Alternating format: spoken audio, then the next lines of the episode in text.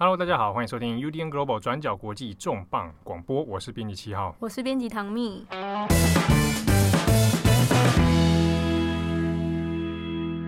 这个今天的重磅广播啊，我们之前呃有一些听友啊、读者常常跟我们说，哎呀，听太多讲太多这个武汉肺炎啊，这个新型冠状病毒的事情啊，我们希望可以我们多关注一些其他的议题。嗯，OK。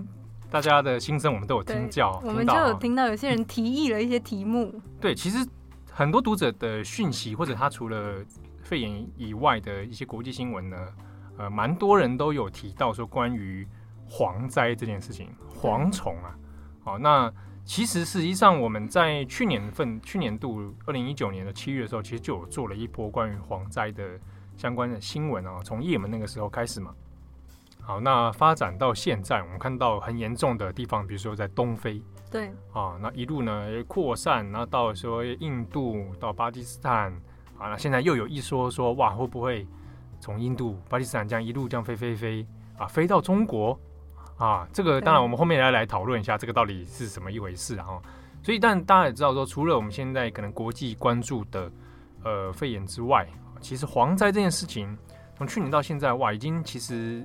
呃，有一段时间了哈，但这个状况并没有特别的好转，而且恐怕还会再连带影响到更多并发的，比如说粮食危机等等。好，所以我们今天特别再跟大家来聊一下蝗灾目前的一些状况，还有一些大家对于蝗灾蝗虫这件事情的一些思考盲点。好，那其实，在二月二十五号的时候，联国联合国的粮食及农业组织 FAO，它有发布了一个警告啊，就说。现在还在东非发生的这个蝗灾现象哈，诶，状况不是很乐观。那再持续下去的话，恐怕会到今年六月，这个蝗灾都还没有办法解决。那你大家可想而知，蝗虫过境的地方，粮食农作物就会大量的减少。所以这个 FAO 有警告说，这样下去的话，恐怕会在非洲。这个并发一个很严重的粮食危机，嗯，会造成大型饥荒。对，那之中当然就开始涉及了很多复杂的问题啊，比如说，呃，蝗灾为什么会这么严重啊？它的蝗灾这个移动所影响的国家为什么这么多？那之外是，那为什么这些国家没有办法有效的处理这次的蝗灾？好，那就很多各种的讨论啊。那之中我们就讲了说，我们先帮大家来回溯一下。这个蝗灾的事情，它也不是突然之间，哎，就某从某地就一群蝗虫就孵化就跑出来哦。我们从去年的那个叶门开始，其实它有一点点像蝴蝶效应啊。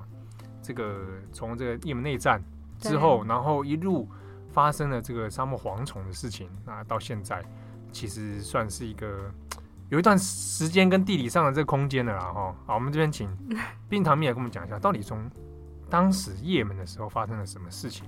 对，从叶门开始，其实嗯、比较属于人祸的关系，就是二零一五年开始开始的叶门内战，一刚开始就是一直打仗，然后因为政府投入很多资源在跟胡塞的武装军来打仗，那这个当时原本只有两方，可是又加入了沙乌地阿拉伯等等的一大堆国家，周遭的国家加入战争之后。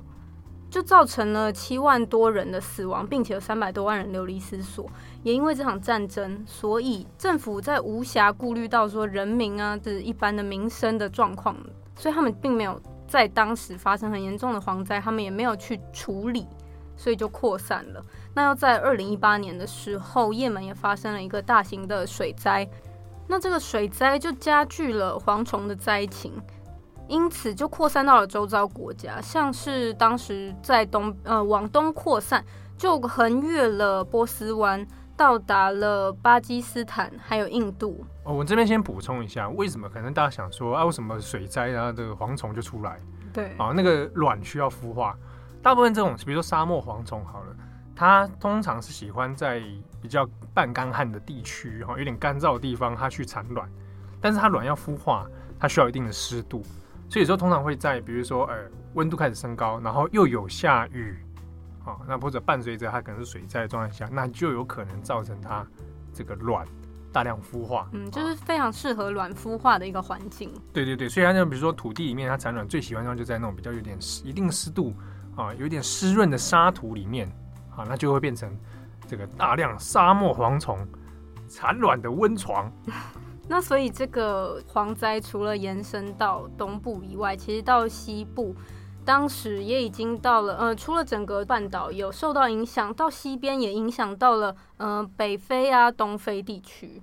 那在这次就是东非这么严重的蝗灾，其实一样也是跟叶门有关，不过不完全是人祸的原因，就是其实跟在二零一九年的时候，北印度洋有出现了很多的气流。那这个气流就增加了，就是水灾的发生，因此就让蝗虫的情况变得严更严重，才会让东非面临到说，呃，肯亚七十年来最严重的蝗灾危机。这一部分，比如说它包含到人祸部分，又包含到所谓一般可能讲说极端气候哦，气候变迁所导致的可能自然环境的改变啊等等哦，那也导致说后来非洲这边它的蝗灾的爆发性这么的强。对。所以现在非洲其实最，也就是说，这个蝗灾最西边其实到一个叫做毛利塔尼亚的西非国家，但是最严重还是集中在东非。东非的三个国家是肯亚、伊索比亚跟索马利亚。对，那在今年二月份初，二月初的时候，其实我们也做了一个索马利亚哦，大家有看到那个照片吗？就是诶，索马利亚的人在在那个。一群沙漠飞蝗之中，曼舞，看起来像曼舞啊，那就是在那个里面被几乎被吞没包围的样子，那就是在索马利亚。那目前就密集程度来说，肯亚的密集程度是最高的，也就是说每公顷有大概两万两千五百五十只，这是根据联合国的数据提出的。那伊索比亚跟索马利亚也呃每公顷里面都超过了一万五千只以上的蝗虫。但当然，东非的蝗灾情况很严重。不过，其实这个蝗灾一样有影响到巴基斯坦、印度这个地方，尤其是在这两国的边界，其实蝗虫的数量也是很多的。那在去年，巴基斯坦其实就有因此他们的棉花产量啊、稻米的产量都有受到影响，甚至有可能会被打击到他们呃，身为全世界第四大棉花生产国的地位。嗯。那也因为到了到达了这个印巴这边的边界问题哦，那在越如果越过边界的话，就会一路飞进中国，所以大家也可以注意到最近的一些相关的新闻，尤其中国那边哦开始讲说哇，哎这个四千亿只蝗虫啊，万一让飞到中国去，那中国就除了有武汉肺炎之外，那又要面临这个蝗灾威胁，对，所以一时之间。搞得好像这个末世降临，对哇，圣经时灾来了什么之类的啊、喔。那这之中当然是其实是有一些争议的啦啊，比如说会不会这一批所谓从东非然后一路这样子到印巴这样的蝗虫哦，会不会真的正下一站就是去中国？就是说，那你下一站会不会进到中国这件事情，它其实就有很多。但是好像想一想，哎、欸，好像是很像 make sense 嘛，就是蝗虫就飞过去了嘛。嗯嗯嗯。好，可是大家中间有些地理上的条件的限制啊。对，他们不是平面的哦，不是可以随随便便就飞过去。对，它其实比如说翻山越岭啊，啊，比如说喜马拉雅山，你怎么翻？对，对不对？你要从印度边界这样飞到中国，你要越过喜马拉雅山。在过去的一些蝗灾史上，这种情形是几乎很少了，所以才会有一些中国的呃相关农业或者。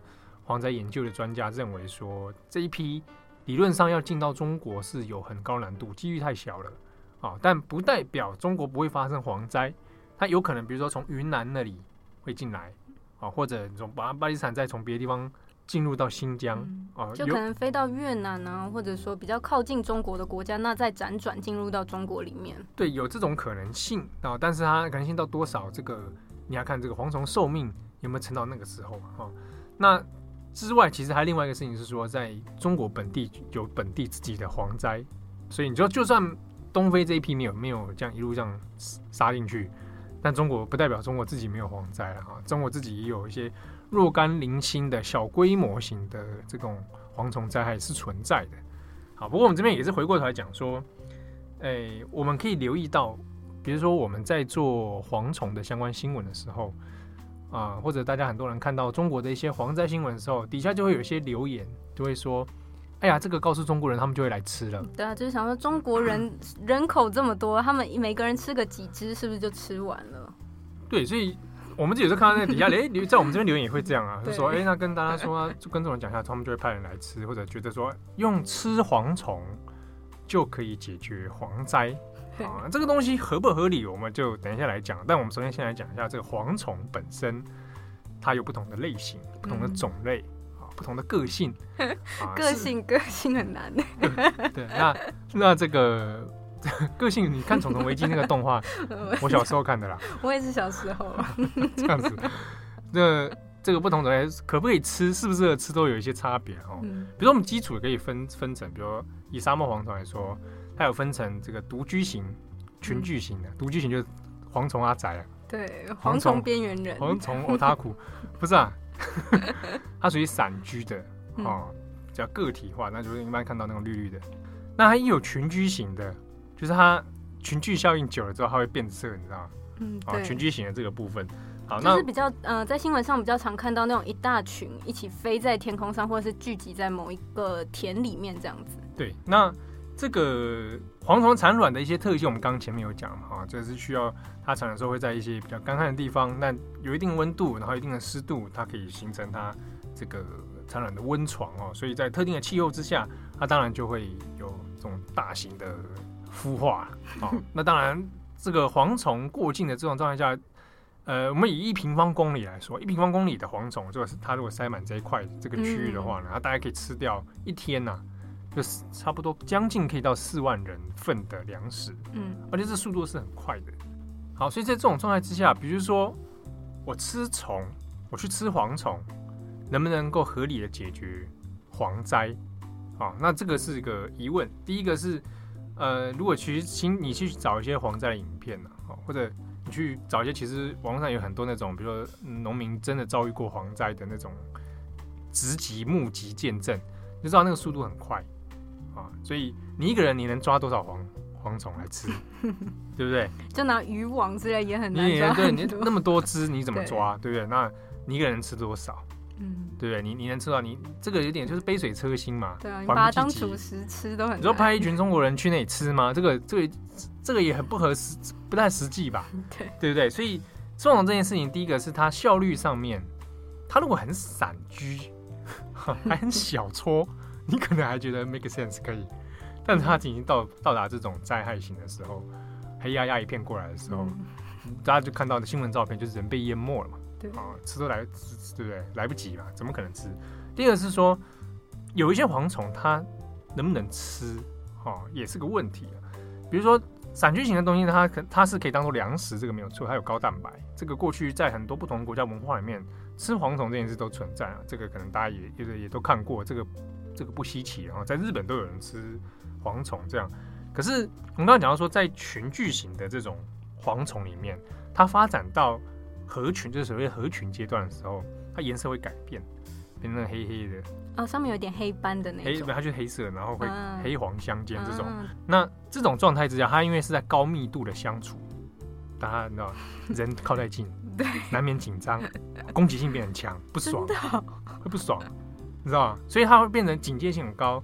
当它受到天敌的威胁的时候，它体内会分泌一些毒素，啊，那这个毒素会让它变成，呃，有不好闻的味道，啊，就会比如说有麻雀或者鸟类要来吃它的时候，第一个它可能会觉得味气味不好闻，第二是它吃下去之后会有恶心，那里面有有那个，你笑什么？聪明哎，蝗虫，这个就是大自然的奇妙啊。嗯，那 它就哎麻雀这个鸟类吃了之后身体不舒服。哦，所以这一类的蝗虫，它不大适合去食用。对，啊，一个人闻起来也是不大好。人类吃应该也还是会觉得有点臭了。对，但是说你不至于说吃了会死。好，不过有趣的是说，在比如说一些中国的史料啊，比如说唐代的一些记录，中国蝗灾是个历年来历史上面所谓三大灾害之一啊，水灾、旱灾，然后就蝗灾嘛。那所以蝗蝗灾这件事情，在中国的各朝代上，常常就三不五时发生，那皇帝就会觉得啊。是不是我做错什么事情啊？这个 这个上天降惩罚给我。那之中唐代就有发生过，呃，有这个当政者哈，记不记哪一个皇帝？其实我有点忘记。嗯，当时就是看到这样蝗灾，觉得于心不忍，怎么去吃人民的粮食啊？要来吃，对不对？吃我吧！啊，但他就随手就抓了蝗虫来吃。但是旁边的大臣是觉得说，他们讲是说吃那个东西会生病，啊，所以建议皇帝别吃，但皇帝还是吃了。啊，吃完之后，哎，都说过不久，蝗灾就结束了。就是要这一口吃 下去，觉得很 lucky，是不是？对，当然有有这样的史料的记载、嗯、啊，但至少这至少知道说，当时有些人知道说，哎、欸，我吃东西其实对身体不是很好、哦。对，好、啊，那会觉得说，怕说食用之后会有疾呀、啊，有疾病。嗯，啊，所以不是所有蝗虫都很适合拿来啊下酒。对啊，可能说炸成一个小点心吃，其实不是说可以这样子。对，所以呃，要靠吃来 人类来吃这件事情，就有一点点不大实际啦哈，解决蝗灾。那你想说，哎、欸，听说还有一种方法，有用别的动物来吃嘛？对，对不对？刚刚说，哎、欸，有鸟类会吃，啊，那我聊另外一种也会吃蝗虫，不是鸡呀？啊，鸭啊，哦，用鸡鸭来吃，可不可以？这个事情就好玩了。它开始出现一些相关新闻哦，在比如说前几周的时候。已经会开始出现一种说啊，中国不会怕蝗灾，为什么？我们都有养一些鸡嘛，这些鸡一天可以吃哇，这是七十几只、几百只，所以呢，我们只要把放一堆鸡放在那里，他们就吃光了，把蝗虫吃光，听起来很合理吧？还不错啊。对了，这办法不错啊，哦，把一堆鸡放那边，哎，而且人人也不会不舒服，这只鸡不舒服。那鸡没有鸡就养大了，哦，那鸡就把鸡把再把鸡吃掉，嗯，啊，就大家皆大欢喜，是吗？啊，首先这蝗虫会飞，对，对啊，鸡应该是不会飞吧？我我以前养过鸡，那个鸡会滑翔啊。哦，我为什么养过鸡？好厉害！这是这是另外一个故事，以后有过去就在说。那这个鸡，不知道蝗虫在天上飞，人鸡要去吃。它也只能够它停在树上或者是地上的时候去吃啊，对不对？蝗虫不是坐在那里乖乖等你来吃，对啊，就爆飞，一大群一起爆飞，它怎么吃？坐在那里，对不对？那就像人要去抓，飞在天上你也很难抓吧？嗯，啊，那这个用鸡去吃的新闻，在中国甚至到香港，啊，都还有一些香港 YouTuber，我那天无意间看到香港 YouTuber 在在介绍这个事情，说哇，就用这鸡来吃很聪明。不过这实际上有没有可能做到，其实是是有点疑虑的了哈。结果没想到呢，到最近这一两天，又冒出说，就二月底啊，冒出说用鸭子去吃。啊，鸭子去吃，那发生什么样新闻呢？说从宁波晚报啊，中国的宁波晚报跑出一个讯息，讲说，哎，中国要派啊帮助邻国巴基斯坦，巴基斯坦现在受到蝗害严重影响哦，那。我们就派出鸭子军团，说什么十万鸭子兵团送十万鸭子兵团过去帮忙吃蝗虫。虽然是灾害，可是这一整个新闻听起来是有一点点好笑，因为有点魔幻呐、啊。对，我刚才看到这新闻是觉得，哎、欸，你可能一开始觉得又是是不是内容农场出来？对。但是看一看，发现怎么有一些中国的官媒啊，他透过微博来分享这个讯息啊，什么共青团也分享啊，其他一些这个这个媒体啊也。中国的官媒党媒在分享，你觉得喂，是不是煞有其事？对啊，是不是真的官方就是中国跟巴基斯坦友好这样子？对，你当然中国跟巴基斯坦友好，这是这个是是这个是有可能的啦。啊，这但是问题在于鸭子 对送鸭子兵团这件事情，这个才是问题点。啊，那之中还这些新闻里面还讨论说，哎，这个绍兴鸭、宁波鸭啦，不同鸭种啊。哦，好像这个可以吃的数量不一样，对对？对，战斗力不同啊。然后说真的把这个兵团送过去就很厉害啊、哦。那所以也不怕说蝗灾侵袭到中国啊，因为中国有很多这些鸭子，所以这些鸭子可以帮忙吃啊，变成一个防御网。啊，这个事情越看越怪，因为我看那个内容，它里面解释哦，台湾有媒体是跟进这个，就开始转这个报道，说哇，现在中国用这个鸭子啊、鸡鸭啊。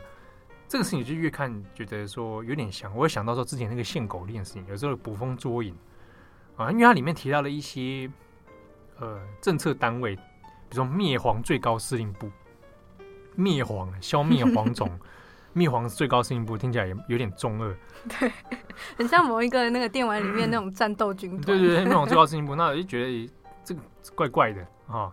那之中提到说，诶，是不是真的有送？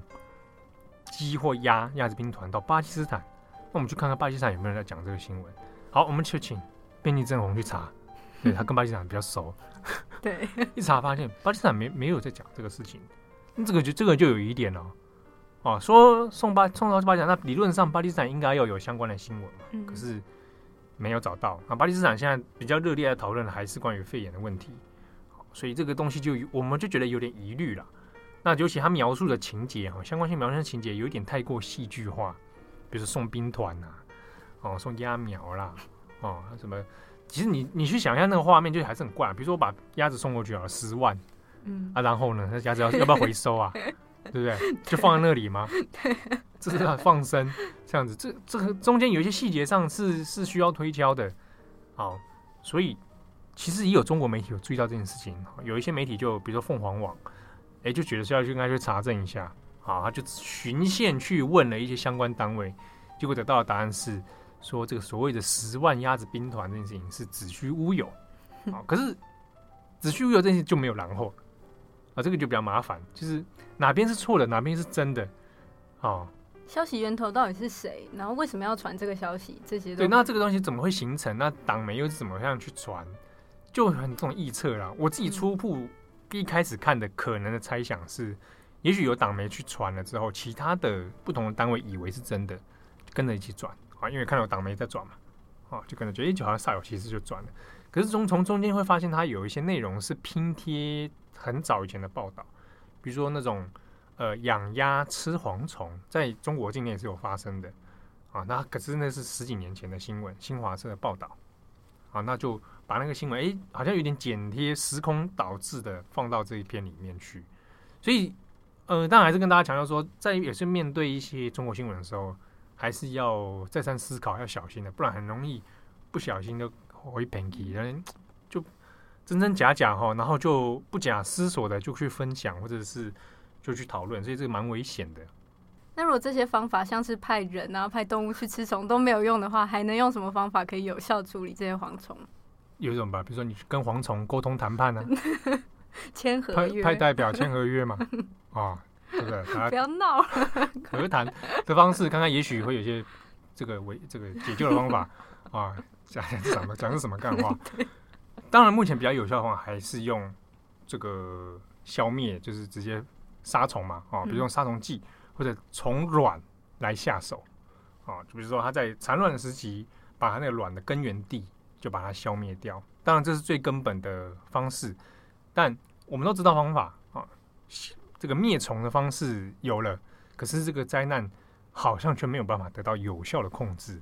那刚刚讲到比较有效的方式，就是喷洒农药啊，或者说，呃，不管是地面喷洒农药，或者是空中喷洒农药，那需要做这件事情的，就需要有那种喷洒农药的器材，像是飞机、直升机，那同样也需要药物。但是像这些灾情比较严重的国家，其实面临到的问题就是，呃，这两项的物资他们都是缺乏的。就尤其是在 东非呀、啊，对，像是肯亚，他们只有五到六个直升机、飞机这样子可以来喷洒农药。但事实上，肯亚他们的灾情是非常严重，光是这样子，其实顶多是，呃，飞机这样子只能喷洒几千公顷的有蝗虫的地带而已。但事实上，他们影响的范围是非常大，甚至有数万公顷。嗯，所以，呃，首先是在于灭虫或者农药的相关资源上面，其实是比较匮乏的。对，哦，这也是 FAO 它其实有提到的一个点啊，就是联合国组织它这边提到说，呃，不管是资金方面还是资源方面，其实都蛮需要其他国家能够提供一些资源啊，那才有办法说能够解决目前这个比较严峻的蝗灾态势啊。嗯，像是肯亚，他们也是缺乏农药，就需要从日本进口农药，才可以来处理他们蝗灾这件事情。嗯，不过你也讲到说，他会喷洒农药这件事情哦。嗯。呃，当然他呃可以办法有大规模的去扑灭这个蝗害啊，但之中也有一个问题是说，有一些蝗虫它可能没有没有死掉，但身上有残留农药。嗯。对，所以就还是连接到前面是，那你不要要不要吃这件事情？其中一个。比较担忧是说，你吃到有残留农药的啦。对啊，都可以吃死蝗虫了，不知道对身体的影响有多严重。就是对他就是说，哎、欸，会会把那个农药残留到人体内，所以就是说，为什么有些这种成群的，或者它可能会已经经过其他农田的，万一是喷洒过农药，那这个就不大适合食用。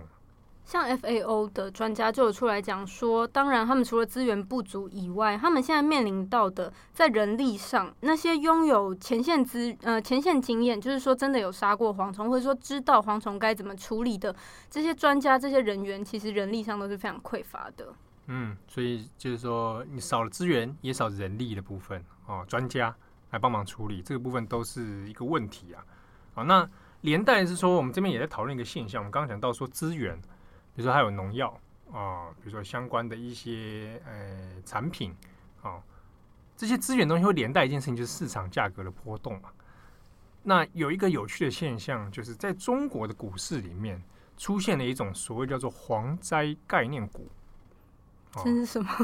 就是跟蝗虫灾害有相关的一些产产业的一些股票。嗯，啊，那这个俗称在中国叫俗称 A 股里面的，比如说农业、生物哦，甚至是这些化化学农药这些等等等。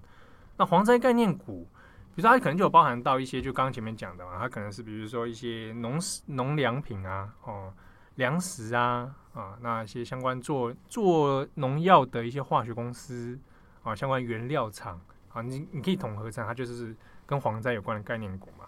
嗯，就是说预期，比如说蝗灾发生，就会有可能导致粮食匮乏、饥荒啊，或者蝗灾发生，我就需要大量的农药，对不对，你有需求，价格就有可能会上升嘛。对，所以蝗灾概念股在二月中的时候，其实有一波的这个上涨，哦，涨停。那有趣的现象来了，这个中国的市场观察当然也很敏锐啊，注意到这样的现象，那也可以发现到，大概在二月中的时候，这个中国主要关心的重点可能还是在武汉肺炎，对不对？对。可是同时呢，蝗灾概念股的相关新闻接二连三的出来，那你都可以看到我们前面讲到的一些讯息，比如说四千亿只。蝗虫要飞来了，对，中国可能会有粮食危机哦，哦，或者哇，蝗害怎么来了怎么办？那我们需要大量的农药哦，啊，这些相关的讯息的释出，有没有可能带动概念股的上升、扬升？诶，有可能吧。但市场上有人是这样认为说，说这些讯息当然出现，可能不是一个巧合啊。嗯，都是计算好的感觉啊。你说的，我所以说那是专家有在在讨论到，就是说。呃，它有一些美感在里面啊。那的确，比如说二月十七号的时候，这个实际的数字，然后在中国的一些相关的市场的调查或市场的报道里面谈到说，哎，的确二月十七号出现一波这种涨停啊，很多相关的概念股、蝗灾概念股啦，哦，就开始出现这种一波上涨趋势。可是呢，这趋势并没有延续啊，它没有一直涨、一直涨、一直涨，它一直到十八号隔天之后就突然熄火了。好，那当然市场会觉得吊诡啦。就是，也许它的作用力没有那么想象中那么的强，但是的确有一波操作出现啊。那之中有人点出一些盲点，为什么会觉得这件事情怪的原因，是因为我们刚刚前面讲了，这些蝗虫真的会飞过喜马拉雅山跑去中国吗？对不对？这个是有一些中国的相关的专家都有指出的盲点，所以你一直在强调说他们会飞过来导致粮食匮乏这件事情，会不会就是一种散播某种市场讯息？啊，那来哄抬相关概念股的成长，好，那这个涨幅真的是有的有的到五趴六趴都有都都有存在，有些公司是这样子，所以，诶、欸，有一些的人会觉得，诶、欸，哦，看起来很像在做一波操作啦。那在趁着这个武汉肺炎大家的焦点还不是那么集中的时候，诶、一波操作上来，好像赚到了一些利益啊。不过我们回过头来讲，是说，即便这个蝗灾没有进到中国。中国境内会不会今年度有所谓的粮食危机，然后带动了粮食股相关粮食股的波动，还是有可能的。原因是因为中国的几个粮食重要生产地，比如说黑龙江、河南啊，哦这些地方，他们因为受到武汉肺炎的影响啊，之中呢就比如说农民无法耕作啊，所以今年度至少预期今年度它在收成方面应该是粮食的。产能也会有一定的程度的下滑啦，所以，呃，当然会不会引发成粮食危机，这个不一定，这还要看你的仓储什么的。但至少今年度你可以预期的是，中国的各方面，包含农产品，它会受到一定的冲击，这是肯定的。好，那即便是说没有在这个蝗灾飞过来的状态之下，还是有有可能。那另外是说，至今为止，虽然中国的大型蝗灾其实已经大部分都消失。啊，不像古代这种几年一个大蝗灾，然后就很惨，会死很多人啊，惨烈嘛，对不对？如果你有玩《三国志》的话，《三国志》里面常常动不动，哎，几年的蝗灾，然后就哇，人口大减少，对，然后后来就干旱，然后就然后就是这个饥荒，然后就瘟疫啊，拜拜这样。